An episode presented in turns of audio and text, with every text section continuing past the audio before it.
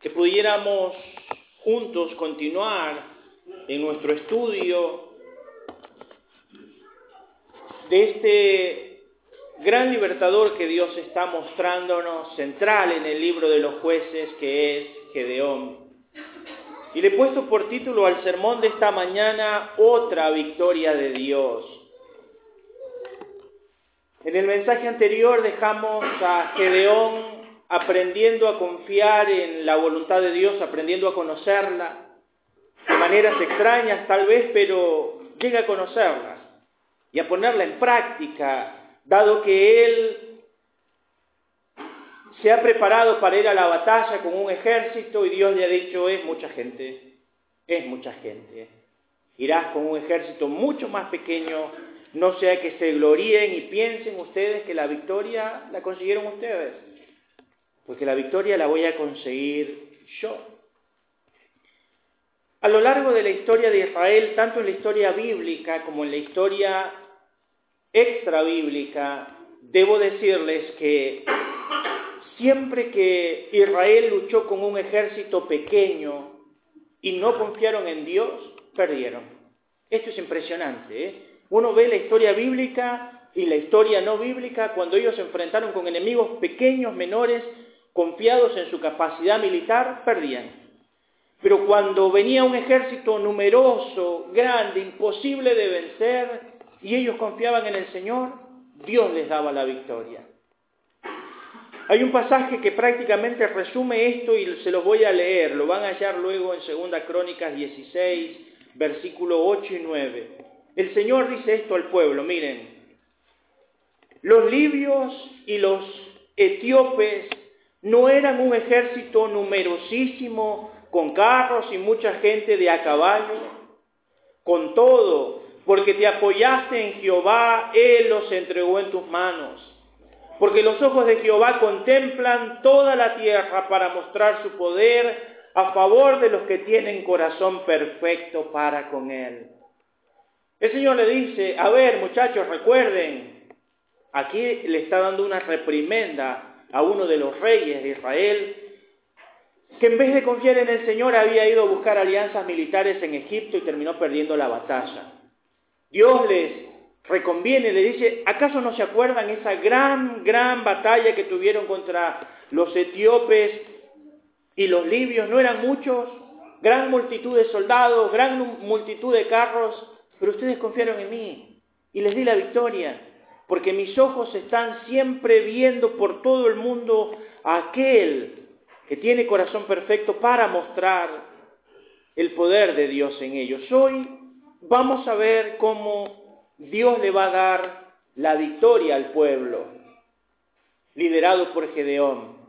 Pero quiero que veamos que esa victoria se va a dar en medio de la obediencia de Gedeón. Es decir, Dios en esta mañana nos quiere revelar que Él nos da victoria en tanto nosotros también hagamos nuestra parte.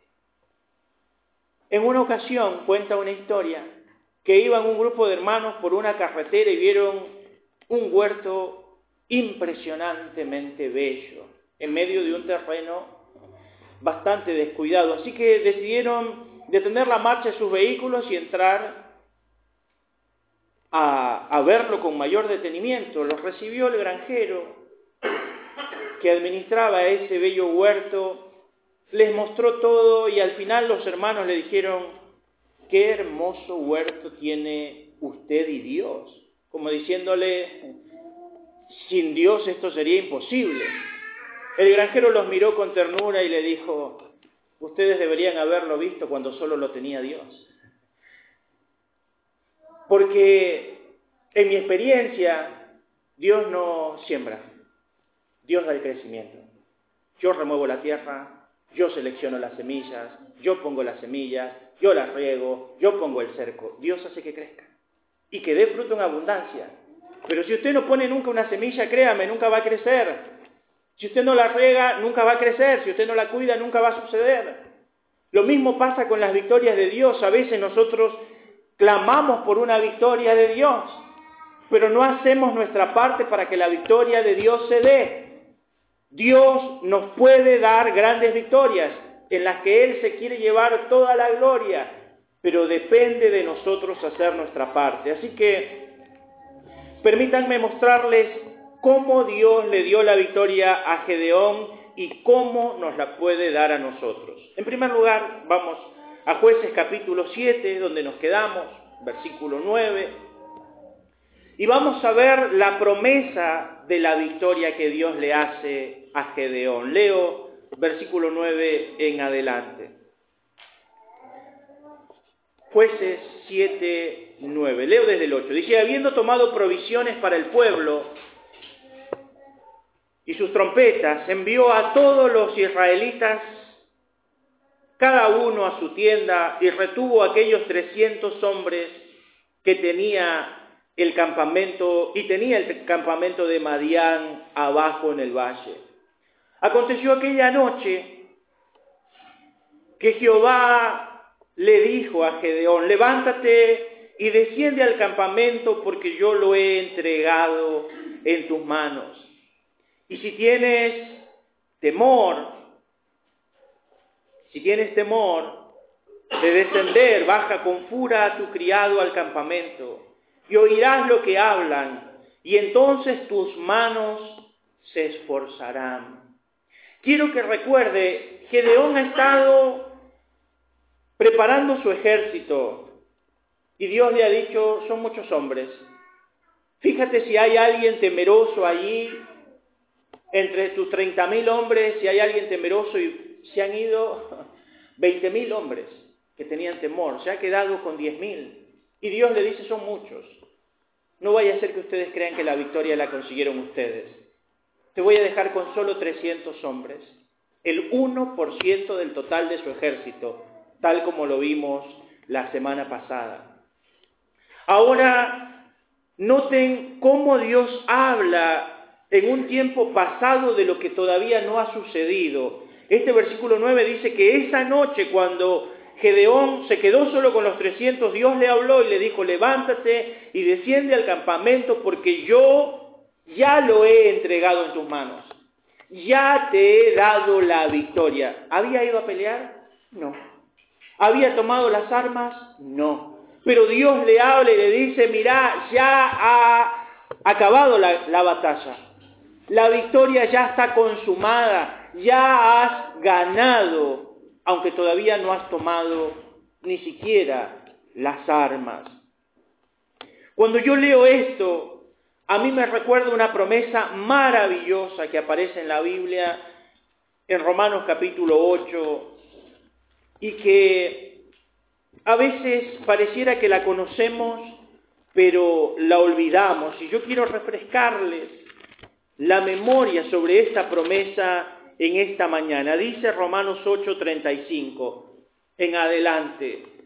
¿Quién nos separará del amor de Cristo? Nadie. ¿Acaso la tribulación o la angustia o la persecución o el hambre o la desnudez o el peligro o la espada pueden separarnos del amor de Cristo? Absolutamente no como está escrito, por causa de ti somos muertos todo el tiempo, somos contados como ovejas de matadero. Pero en estas cosas, antes de todas ellas, somos más que vencedores por medio de aquel que nos amó. Y dice Pablo, por lo cual estoy seguro de que ni la muerte, ni la vida, ni ángeles, ni principados, ni potestades, ni lo presente, ni lo porvenir, ni lo alto, ni lo profundo, ni ninguna otra cosa creada nos podrá separar del amor de Dios que es en Cristo Jesús, Señor nuestro.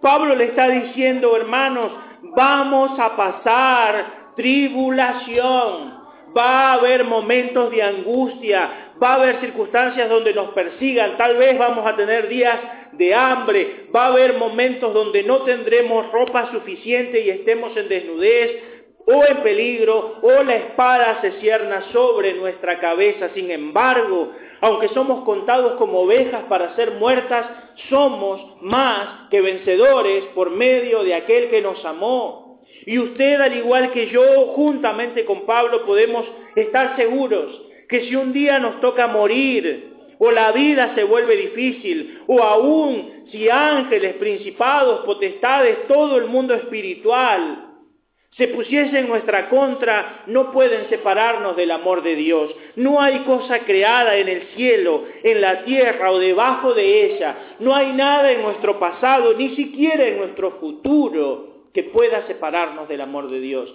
Somos más que vencedores. Ni siquiera es que somos casi vencedores o vencedores, somos jupernicao, más que vencedores. Hermano, debo recordarle esto porque a veces vamos por la vida de la manera contraria, cabizbajos, como si nos hubiesen dado una gran paliza, como si nunca hubiésemos sido ni siquiera rivales dignos del enemigo. Pero recuerde, recuerde, el Señor ya ha vencido la victoria a nuestro favor. Él ya ha vencido al mundo y nos ha dado a nosotros esa victoria para que vivamos firmes en ella. Así que el Señor le da esta, este vistazo de la victoria que Él va a tener. Le dice, ya lo he entregado en tus manos, Gedeón, quédate tranquilo. Pero creo que Gedeón es igual que nosotros. Dios nos dice algo y nos cuesta creerle. A pesar de que él está empezando a demostrar obediencia, ¿eh? recuerden, él tiene o tenía 30.000 hombres, Dios ha dicho son muchos, envía a los cobardes a casa, se han ido 20.000. Dios dice 10.000 son muchos, te quedas con 10.000 y él los ha mandado a su casa. Pero aún así sigue en el temor. Permítanme mostrarles cómo Dios le va a dar una vista previa a la victoria, no solamente una promesa, sino una vista previa a la victoria. Dice el versículo 9 que el Señor le dijo, levántate, desciende al campamento porque yo lo he entregado en tus manos. Y si tienes temor de descender, versículo 10 de jueces 7, y si tienes temor de descender, baja con fura tu criado al campamento y oirás lo que hablan y entonces tus manos se forzarán y descenderás al campamento. Y él descendió con fura su criado hasta los puestos avanzados de la gente armada que estaba en el campamento. Y los madianitas, los amalecitas y los hijos del oriente estaban tendidos en el valle como langostas en multitud, y sus camellos eran innumerables como la arena que está a la ribera del mar, en multitud. Dice, cuando llegó Gedeón, he aquí que un hombre estaba contando a su compañero un sueño diciendo, he aquí que soñé un sueño. Veía un pan de cebada que rodaba hasta el campamento de Madián y llegó a la tienda y la golpeó de tal manera que cayó y la trastornó de arriba a abajo y la tienda cayó. Su compañero respondió y dijo, esto no es otra cosa sino la espada de Gedeón, hijo de Joás, varón de Israel. Dios ha entregado en sus manos a los madianitas con todo el campamento. Cuando Gedeón oyó el relato del sueño y su interpretación, adoró. Noten cómo Dios, que conoce el corazón, y que ya le ha dicho a Gedeón, mira, yo ya los entregué en tus manos, esa misma noche vuelve a ir a hablar con Gedeón y le dice, Gedeón, si tienes miedo, como si Dios no supiera que él tenía miedo, le dice, hagamos algo, toma tu criado cura y anda hasta la línea de batalla, en la noche, en medio de la noche. Vas a escuchar algo ahí y eso te va a ayudar a que tú te esfuerces. Así que Gedeón, teniendo temor, va y desciende. Y la escritura nos dice, en el versículo 12, cómo era el ejército que él iba a enfrentar. Estaba compuesto por gente de Madián, gente de Amalek y por gente del oriente que estaban tendidos, soldados tendidos en el valle, como langostas en multitud y camellos innumerables como arena que está a la ribera del mar. ¿Sabe cuántos soldados, soldados, eh, tenía este ejército? La Biblia nos dice que este ejército era de 135 mil hombres. 135 mil hombres listos para la batalla. Si usted divide 135 mil entre 300, corresponde que cada soldado tuviera que matar 450. Creo que ni el más guapo de nosotros haría el cálculo de decir, si cada uno de ustedes vaya contra 450, que total 135 mil no son nada. Somos 300, 135 mil, 450 para cada uno, muchachos, vamos. Y eso si es que ninguno muere, ¿no? El ejército estaba conformado por hombres valientes. Yo creo, yo creo que estos hombres recordaban esta promesa que el Señor le hace a Josué en el capítulo 23. Miren unas páginas atrás en su Biblia, porque este versículo es sorprendente. Josué 23, 10. Noten la promesa, versículo 9. Pues ha arrojado Jehová de delante de ustedes grandes y fuertes naciones, y hasta hoy nadie ha podido resistir delante de vuestro rostro un varón de ustedes perseguirá a mil, porque Jehová vuestro Dios es quien pelea por ustedes, como Él se los dijo. Ahora entiendo por qué eran tan guapos. Dios les había dicho, muchachos, soy yo el que peleo por ustedes, soy yo el que les doy la victoria, y si yo peleo por ustedes, uno de ustedes puede hacer que mil huyan. Uno puede hacer que mil huyan, así que 450, si Dios está de por medio, no son nada. Pero le puedo asegurar que si Dios no está de por medio, vaya mano a mano, va a perder. La victoria está segura. Cuando Dios es el que pelea, ahora Él está allí, ha visto a esta multitud, a estos 135 mil hombres tendidos ahí, sus camellos innumerables, y Dios le dice, adelántate y escucha. Gedeón con fura, me imagino, bastante tímido, se adelanta hasta la línea de batalla y escucha una charla. Los soldados que están apostados en la primera línea están teniendo una conversación. Uno le dice al otro, he tenido un sueño, quiero contártelo. En mi sueño yo veía que desde una de las montañas, recuerden que ellos están en el valle de Jezreel, tendidos ahí en un valle inmenso rodeado de todas montañas, vi que de una montaña caía un pan de cebada y rodaba por la montaña ese pan de cebada y golpeaba contra el campamento y contra la tienda y la tienda se hacía pedazos yo no sé, porque la Biblia no me dice de qué tamaño era el pan que él veía, pero fuese un pan de tamaño normal o un pan gigante, iba a ser destrozos.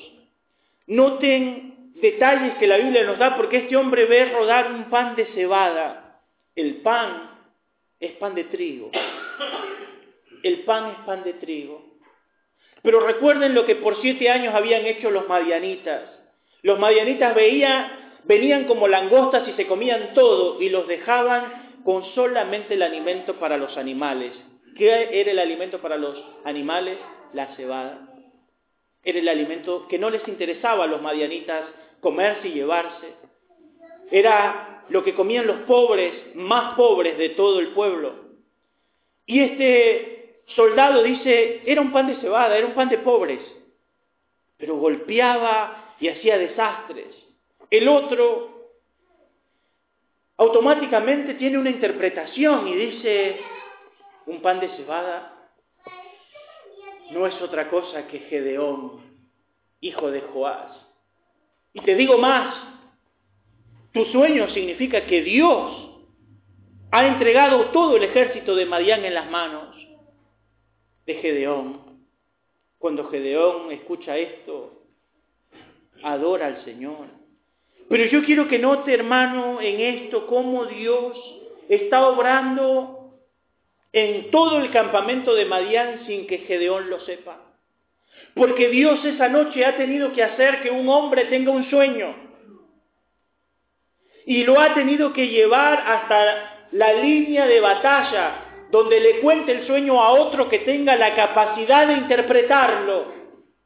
Y ha tenido que mover a Gedeón justo hasta ese hombre que estaba teniendo la charla, para que sus manos se esfuercen. Gedeón no había visto nada de esto, pero Dios estaba obrando en el ejército de Madián. Noten que el que tenía temor era Gedeón. Dios le dice, si tienes temor, ve. Pero los que ahora tienen temor son los hombres de Madián. Pareciera que Dios toma el temor de Gedeón y lo pone en el corazón de ellos. Y ellos que durante siete años, sin siquiera traer a sus ejércitos, han venido y han hecho que Israel tenga miedo de ellos. Ahora están allí 135 mil hombres listos para pelear. Me imagino que en el monte veían al ejército de Gedeón, que eran 30 mil. Y de pronto me imagino yo que alguno de los vigilantes, ¿no? Siempre la estrategia militar uno está viendo los movimientos del enemigo y de pronto viene este vigilante y le dice al comandante, eran 30 mil y 20 mil se han ido. Eso es raro. Anda y vuelve a vigilar, a ver qué pasa. Y vuelve un par de horas después y dice, diez mil vinieron a las aguas y se fueron tantos que solamente quedó un puñadito. 300, los pude contar. Y están ahí, listos. No sé qué va a pasar. Y el comandante, en vez de decir, bueno, si a 30.000 los podíamos ganar con 135.000, si a 10.000 les podíamos ganar con 135.000, ¿por qué solamente se quedaron 300? Hay algo raro. Ellos saben algo que nosotros no sabemos. No pueden ser tan alocados de quedarse 300, porque si se van todos, se van todos. Nos demuestran que no quieren pelear, vamos a seguir haciendo lo mismo que hemos hecho por siete años, vamos a hacerlo más tiempo. Pero si 300 se quedan, capaz que ellos saben algo que nosotros no sabemos. Y están tan pensativos en eso que esa noche están empezando a soñar que van a perder la batalla. Dios los está haciendo empezar a tener miedo y cuando Gedeón va y escucha esto, él adora al Señor.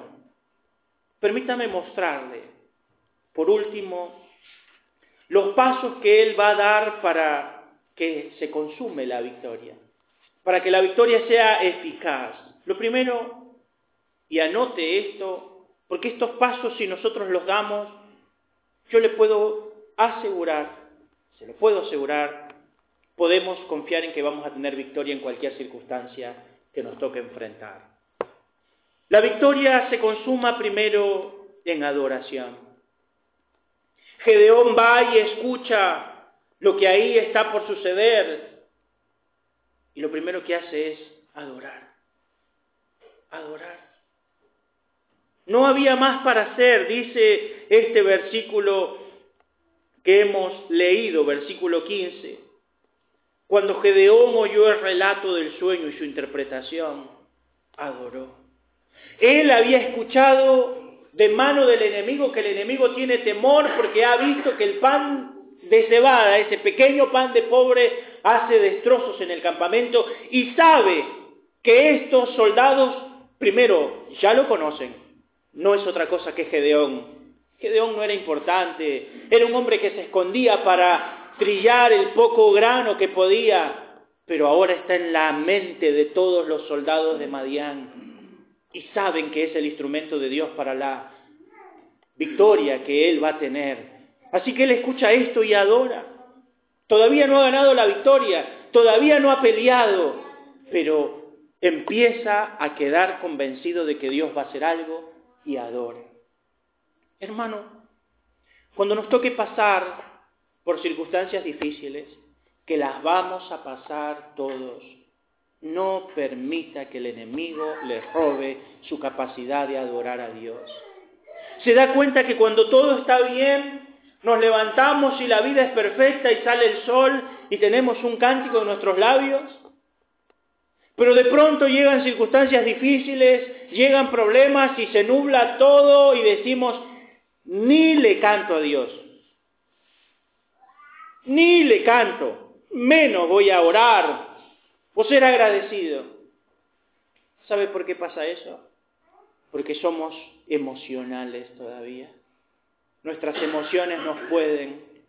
Somos como los niños caprichosos que éramos en nuestra primera etapa de la adolescencia y nos, nos enamorábamos de alguien y le decíamos, eres el amor de mi vida. Pero luego nos enojábamos con ese alguien y ya no era el amor de nuestra vida. Cuando el amor madura y firmamos los papeles, te vas a enojar muchas veces con esa persona.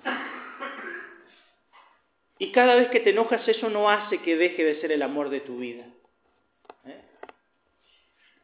Si cada vez, los que tenemos años de casados, ¿no? Si cada vez que nos hubiésemos enojado hubiésemos terminado nuestra relación matrimonial, estaríamos peor que la mujer samaritana, porque cinco maridos has tenido, el que ahora tienes no es tu marido. Entendemos que hay que proseguir, hay que sacar adelante la familia. Hay que luchar. No podemos dejarnos llevar por nuestras emociones. Tenemos que estar firmes en las decisiones que hemos tomado, en los compromisos que tenemos. Bueno, aquí él empieza en adoración. La segunda cosa que él hace que garantiza la victoria es que él confiesa lo que Dios dijo que haría. Noten el versículo 15. Él adoró y vuelto al campamento de Israel dijo a los 300 que estaban ahí, levántense, porque Jehová ha entregado el campamento de Madián en vuestras manos. ¿Quién había dicho esto? Dios. Dios lo había dicho. En el versículo 9 Dios le dice a Gedeón, dice, aconteció aquella noche que Jehová le dijo, levántate y desciende al campamento porque yo lo he entregado en tus manos. Ahora él va, ha escuchado el sueño, la interpretación, se toma un momento allí donde está para adorar a Dios y le dice a Jura, vamos al campamento, vamos donde están los 300. Los 300 están ahí esperando y él le dice, muchachos, levántense porque Dios les ha entregado el campamento en las manos de ustedes. ¿Qué está haciendo Gedeón? Gedeón simplemente está poniéndose de acuerdo con Dios y diciendo, lo que tú dijiste que vas a hacer, Ahora yo lo creo y yo se lo puedo decir a mis hombres. Hermano, esto es importante porque si simplemente nosotros nos alineáramos con Dios y confesáramos lo mismo que Él ha dicho, ¿acaso Él no ha dicho, y perdón si soy repetitivo en diferentes sermones, pero ¿acaso Él no ha dicho, no te dejaré, no te desampararé? ¿A qué le teme entonces? ¿A la renuncia del ministro de Economía? Hermano, el país puede estar a punto de estallar. Dios quiera que no. Dios quiera que no tengamos que volver a pasar, o ustedes tengan que volver a pasar un 2001. Pero así como Dios estuvo con ustedes en el 2001, estaría en cualquier circunstancia. No vivimos de lo que el gobierno dice o hace, ningún gobierno. ¿eh? Vivimos de lo que Dios ha dicho. Dios ha dicho, no te dejaré, no te desampararé. Confiemos, confiemos. Él está con nosotros, Él pelea la batalla por nosotros. El tema es que nosotros cambiamos lo que Dios ha dicho por nuestra expectativa. Y entonces empezamos a repetir el discurso mundano, todo está mal, lo cual es cierto. Pero lo peor es que dejamos de ver a Dios. Y ya nos vamos programando de que todo está mal, de que todo está mal, que todo está mal y todo va a estar mal. Y ya estamos pensando si vamos a pasar hambre mañana. Cuando Dios ha dicho, no te dejaré, no te voy a desamparar. No te preocupes por qué has de comer, ni beber, ni vestir. Yo me encargo. Yo, así como visto las flores del campo, que un día están y al otro día se mueren. Y ni siquiera los reyes más grandes como Salomón se vistieron con esa belleza. Yo te voy a vestir. ¿Por qué te preocupas? ¿Por qué has de comer? Mira las aves del cielo, ellas no trabajan, no siembran, no guardan en graneros y todos los días yo les doy de comer. Lo mismo voy a hacer contigo, lo cual no significa que usted no trabaje, no siembre y no guarde en graneros. Pero significa que usted puede confiar que día a día Dios enviará su provisión. Confiese lo mismo que Dios dijo que haría. No ande confesando lo que Dios no dijo que haría. ¿eh? Eso no es lo que es el principio bíblico. Porque algunos andan enseñando por ahí, tienes que confesarlo, confiésalo, decláralo, confiésalo, imagínalo, visiónalo, embarázate de ello, créelo, dile a Dios va a ser así, así, así, así. Eso es magia. Y Dios no es un mago, Dios es Señor. Él hará lo que dijo que haría.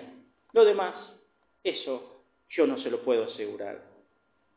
En tercer lugar, esta victoria es segura porque Gedeón se pone como ejemplo, dice el versículo 16, eh, y repartiendo los 300 hombres en tres escuadrones, dio a todos ellos trompetas en sus manos y cántaros vacíos con teas ardiendo dentro de los cántaros y les dijo, mírenme a mí y hagan como hago yo. He aquí que cuando yo llegue al extremo del campamento harán ustedes como hago yo.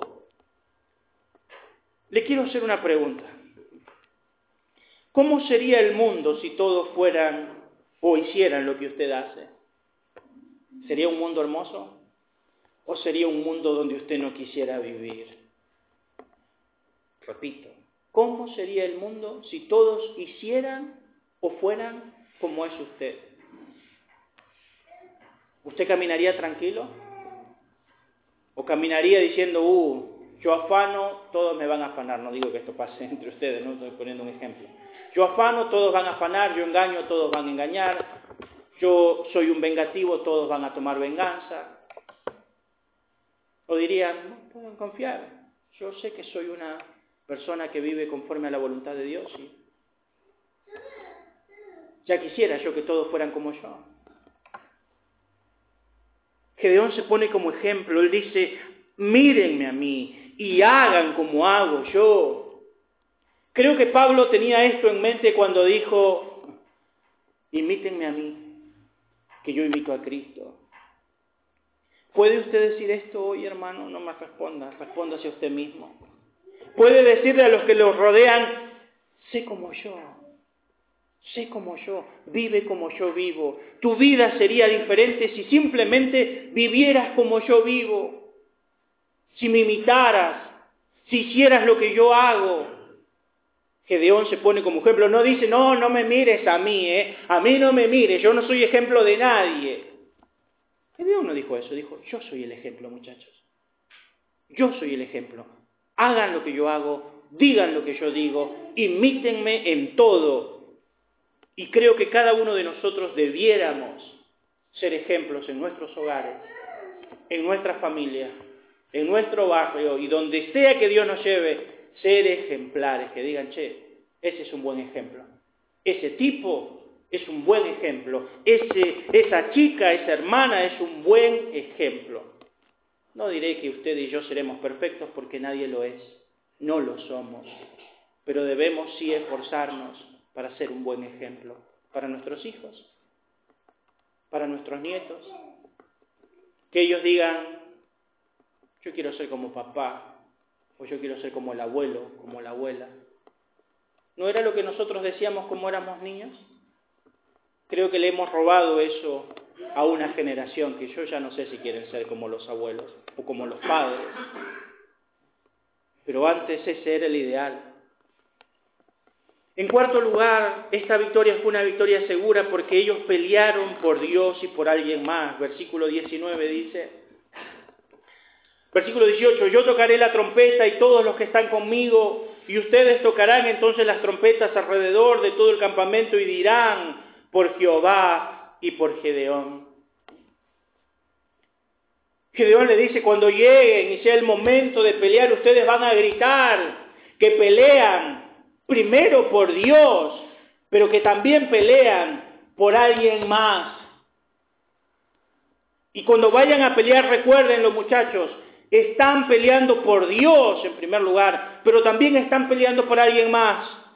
No solamente están peleando por Dios, están peleando por alguien más. Porque a través de esta victoria su familia va a comer. Ya no van a tener que tener la opresión que han tenido siete años por alguien más. Piensen en alguien más cuando vayan a pelear. Y qué lindo fuera si nosotros entendiéramos que no solamente vivimos como vivimos es por Dios, sino también por alguien más. Yo quiero ser un buen creyente por Dios, pero también quiero ser un buen creyente por mi hijo, por mi esposa, por mis padres, por mi sociedad, quiero ser un buen creyente, peleando la buena batalla de la fe por Dios, pero por alguien más.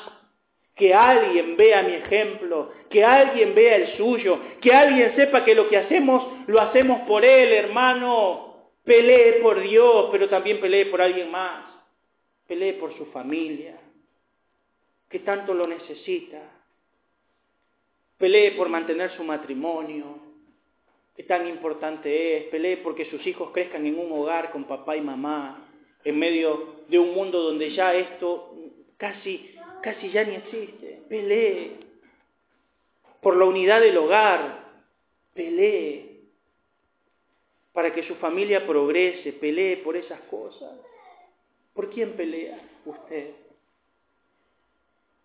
¿Por quién hace lo que hace? Lo hago por Dios, pastor, pero también lo hago por mi familia para que estén bien, para que tengan lo que yo no tuve, que tengan las posibilidades que yo no tuve, que alcancen las metas que yo no pude alcanzar. Pelee por Dios y pelee por alguien más. Eso es clave para tener victoria. Así que le pregunto, ¿por quién está peleando? ¿Por quién está peleando? ¿Por quién está haciendo lo que está haciendo?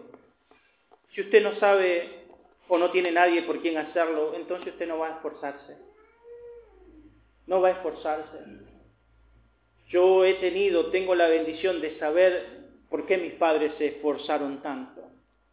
El otro día tuve una charla con mi hijo y fue una charla buena y difícil para mí, porque él empezó a hacerme preguntas y las preguntas eran, ¿y cómo recuerdas a tu mamá? ¿Y qué te acuerdas de tu niñez? Y yo me pasé a la charla de casi una hora llorando, porque todos los recuerdos que tengo son bellos. Le decía yo a él, recuerdo la única vez que fui a jugar con papá, fue una sola vez, la recuerdo. Y sabes, no me quejo, porque él no podía estar siempre, porque estaba trabajando para que tuviéramos lo que teníamos. Y en un momento le contaba que mientras estábamos solos en casa, papá se escapaba del trabajo y venía en su bicicleta y siempre venía con algo para que comiéramos. Entonces, para mí esas cosas llenan mi corazón, porque sé que estaban peleando para que su familia tuviese lo que nosotros tuvimos.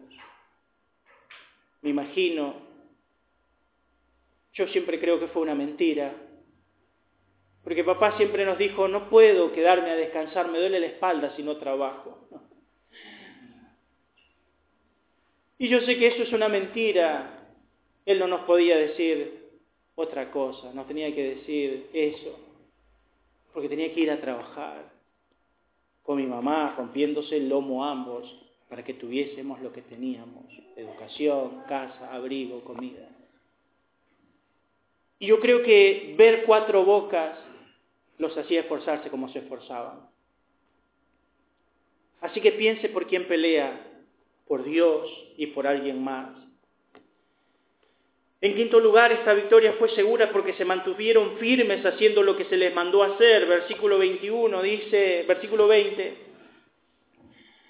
Y los tres escuadrones, versículo 19, dice, llegaron pues Gedeón y los cien hombres que llevaba consigo al extremo del campamento, al principio de la guarda de la medianoche, cuando acababan de renovar los centinelas.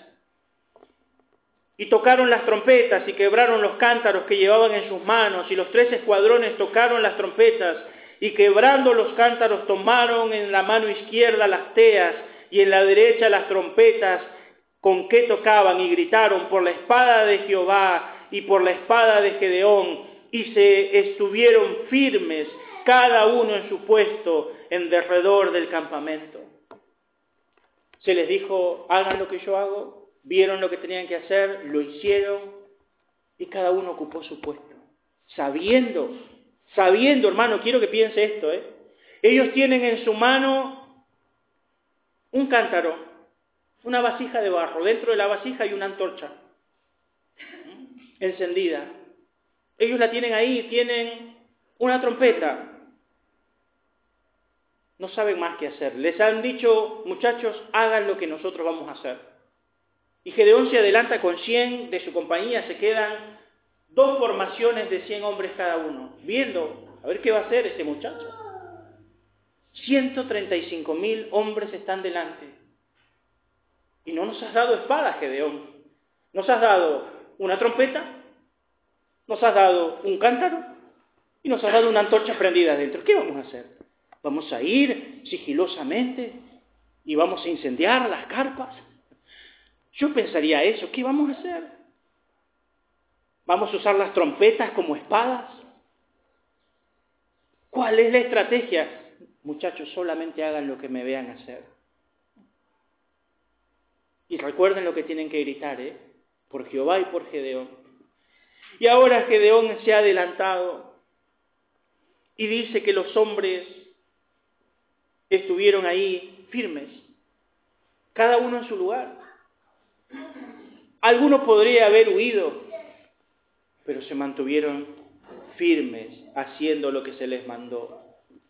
Le puedo asegurar que la vida que vivimos sería mucho más fructífera si cada uno de nosotros, cada uno, ¿eh? no le pido más, no le pido más, simplemente le pido, haga lo que Dios le mandó a hacer. ¿Se imagina si todos estuviéramos haciendo lo que Dios nos mandó a hacer? No menos.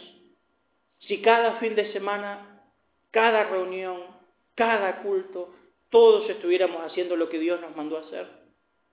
Nada más, no se le pide nada más. No tendríamos días donde somos menos, donde nos falta alguien, donde algo nos escasea. Todos estamos haciendo lo que Dios nos mandó a hacer, no más. Pero eso hoy ya parece mucho pedir. Por último,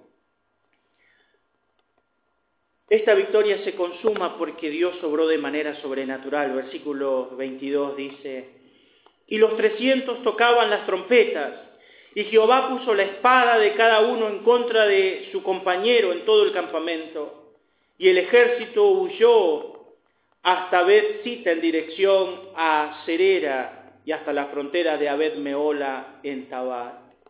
¿Qué es lo que hizo Dios?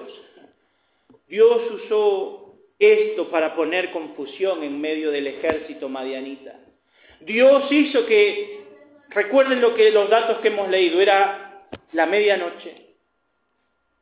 Me imagino que la gran mayoría a medianoche estaba profundamente dormidos. Solamente estaban los centinelas despiertos que acababan de cambiar. Así que me imagino que si los acababan de cambiar estaban los que entraban medio dormidos y los que se iban estaban tan cansados como para irse a dormir. Todo oscuro por la noche. Y de pronto, mientras esos hombres estaban charlando de sus temores, porque esto es lo que acababa de pasar hace un instante, se estaban contando el temor que tenían, de pronto, en un momento, escuchan de cerca el sonido de 100 jarrones y luego 200 más que se quiebran sonido de algo que se rompe. Aparecen automáticamente 300 antorchas iluminando todo el paisaje. Ellos no pueden ver que detrás de eso no hay nada, solamente ven 300, 300 luminarias encendidas. Capaz pensaron, atrás hay muchos más. Estos solamente son los que están abriendo el camino. Y de pronto un sonido potente de trompeta que suena por toda la primera línea de batalla. Y 300 hombres al unísono gritando por Jehová y por Gedeón. Yo me imagino, se nos vienen encima todos. Estamos dormidos. No hay nadie armado, no hay nadie listo. Estos vienen y nos comen. Algo más. Tenían camellos innumerables. Y si algo sabemos de los camellos es que los camellos se asustan fáciles. Y cuando se asustan, corren. Así que los innumerables camellos, me imagino yo, se asustan con el sonido, empiezan a correr, van por cualquier lado, empiezan a atropellarse. Los que empezaban a salir de sus carpas ven camellos corriendo, ven luces por todos lados, sonido, escándalo y dicen vamos a empezar a matar al primero que se nos cruce y empezaron a matar uno al otro atravesándose. Para colmo, eran de diferentes naciones cercanas, no hablaban el mismo idioma, nadie entendía nada, empezaron a matarse entre ellos. ¿Qué hizo Gedeón? Nada. La victoria se la dio Dios. Dios obró de manera sobrenatural. Quiero decirle algo y cerrar. Aunque no pueda ver a Dios, Dios está orando. Dios está obrando, podemos confiar. Él está haciendo su parte, nosotros debemos hacer la nuestra. La victoria fue de Dios, la gloria también fue de Dios. Como dice un viejo cántico, ¿no? Dios va al frente, abriendo caminos. Él no desecha ninguna oración. Dice en este cántico, nunca he visto un justo sin respuesta o quedar en sufrimiento. Basta solamente esperar lo que Dios irá a hacer. Él obra en silencio. Y cuando Él extiende sus manos, ahí es hora de vencer.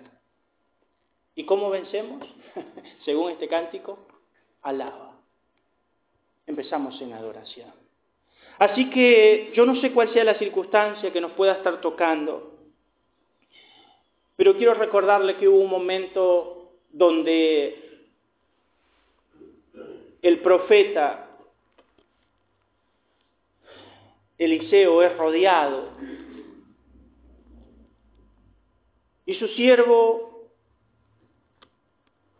está temeroso porque está rodeado de ejércitos y, el profeta está tranquilo. Y el siervo dice, ¿por qué estás tranquilo? Y él dice, somos más nosotros que ellos. Y el siervo dice, estamos vos y yo y todo el ejército de Samaria a nuestro alrededor. Y él dice, para, para un momento muchacho, tengo que orar. Y va y ora y hace esta oración. Señor, abre los ojos de mi siervo para que él vea. Y automáticamente Dios abre sus ojos y el siervo ve el ejército de Samaria y detrás del ejército de Samaria una multitud de ángeles con espadas de fuego desenvainadas. ¿Te das cuenta que somos más nosotros? Solamente que no ves. Ves con tus ojos naturales. Yo necesito que veas con tus ojos del Espíritu. Así que le preguntaré y usted responderá, ¿qué tiene delante de sus ojos? El problema es enorme, pastor. Es un Goliat. Es un ejército de 135 mil hombres y muchos camellos. Y estoy yo solo. Error. Dios está con usted. Abra los ojos. Y si Dios está con usted, el enemigo huye. Si Dios está con usted, la victoria es segura. Yo hoy me paro por Dios y por alguien más a pelear esta victoria que Dios ha asegurado. Espero que usted haga lo mismo. Oramos y pedimos la bendición del Señor.